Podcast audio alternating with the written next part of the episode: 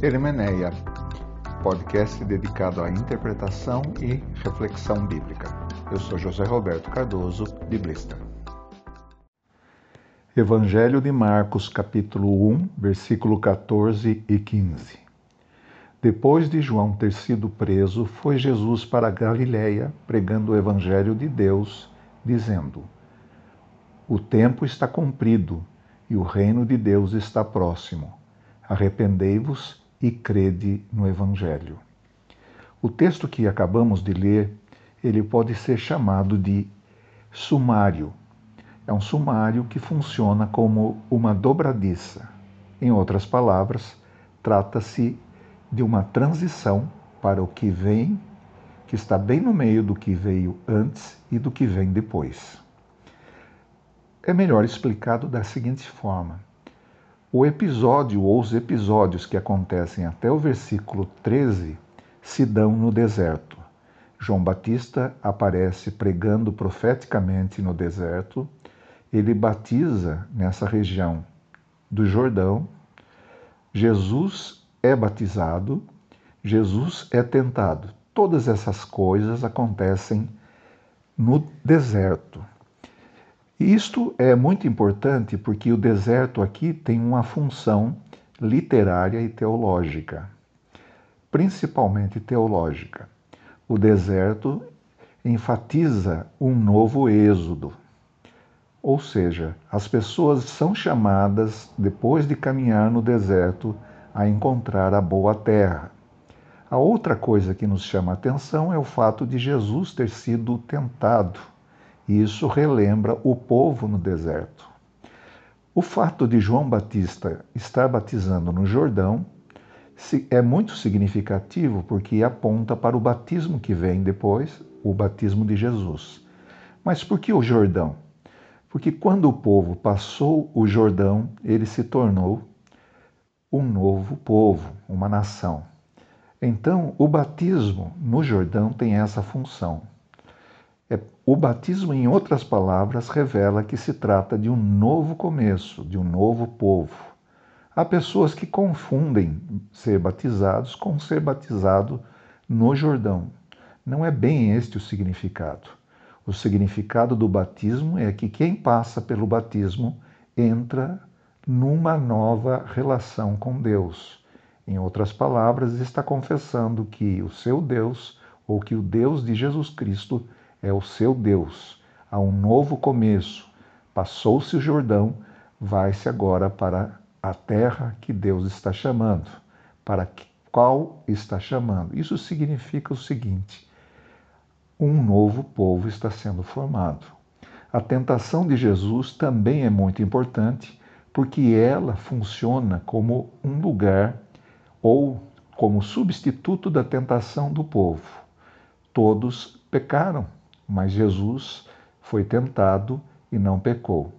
A outra coisa a respeito da tentação de Jesus, numa comparação com Mateus e Lucas, é que não sabemos, por este evangelho, quais são os conteúdos da tentação. O autor do evangelho de Marcos, ele deixa em suspenso essa questão do que é a tentação.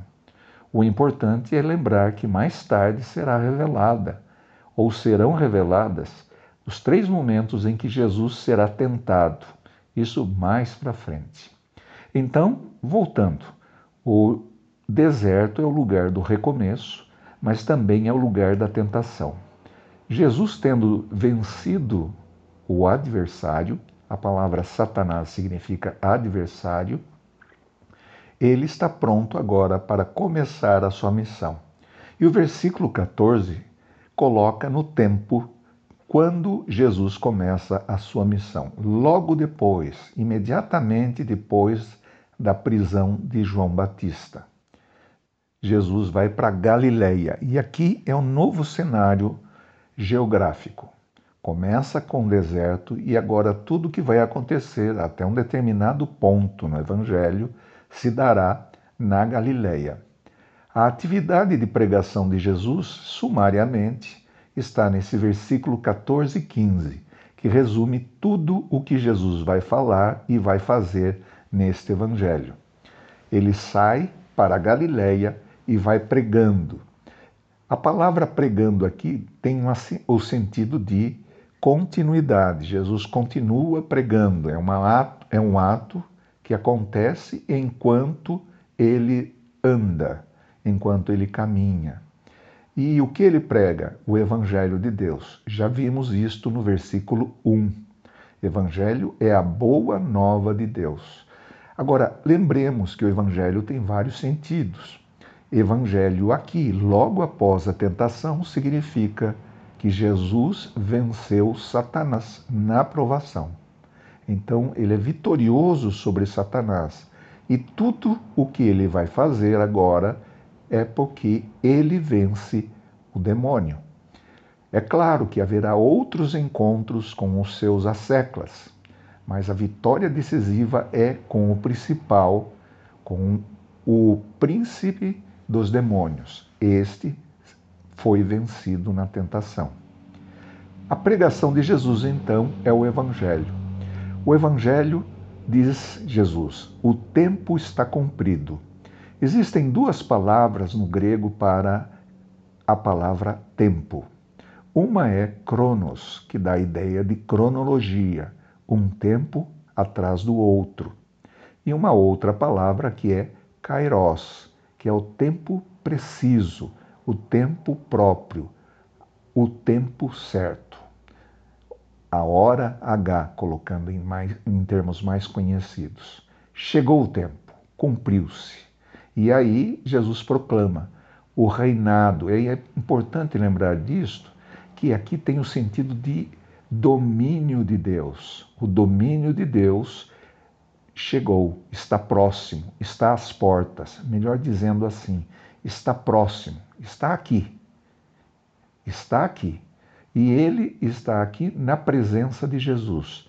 Não se trata de um reino geográfico, mas se trata do domínio de Deus que vai ganhando espaço, vai ganhando lugar, vai ganhando sentimento, pessoas e assim por diante.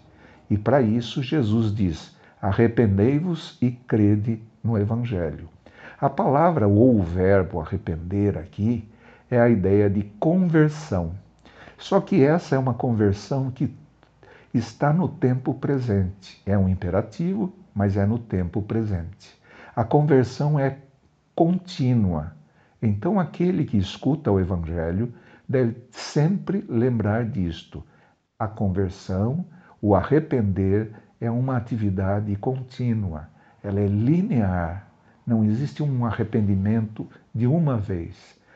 Ou podemos dizer de outras maneiras: sempre estamos nos convertendo.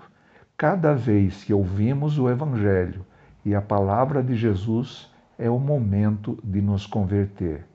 E a próxima coisa é crede no Evangelho.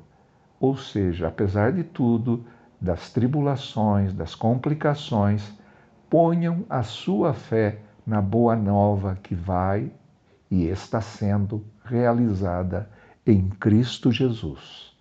Evangelho, então, aparece aqui novamente. A palavra Evangelho, boa nova, é a boa nova da paz, é a boa nova da comunhão com Deus. Obrigado por ter ouvido.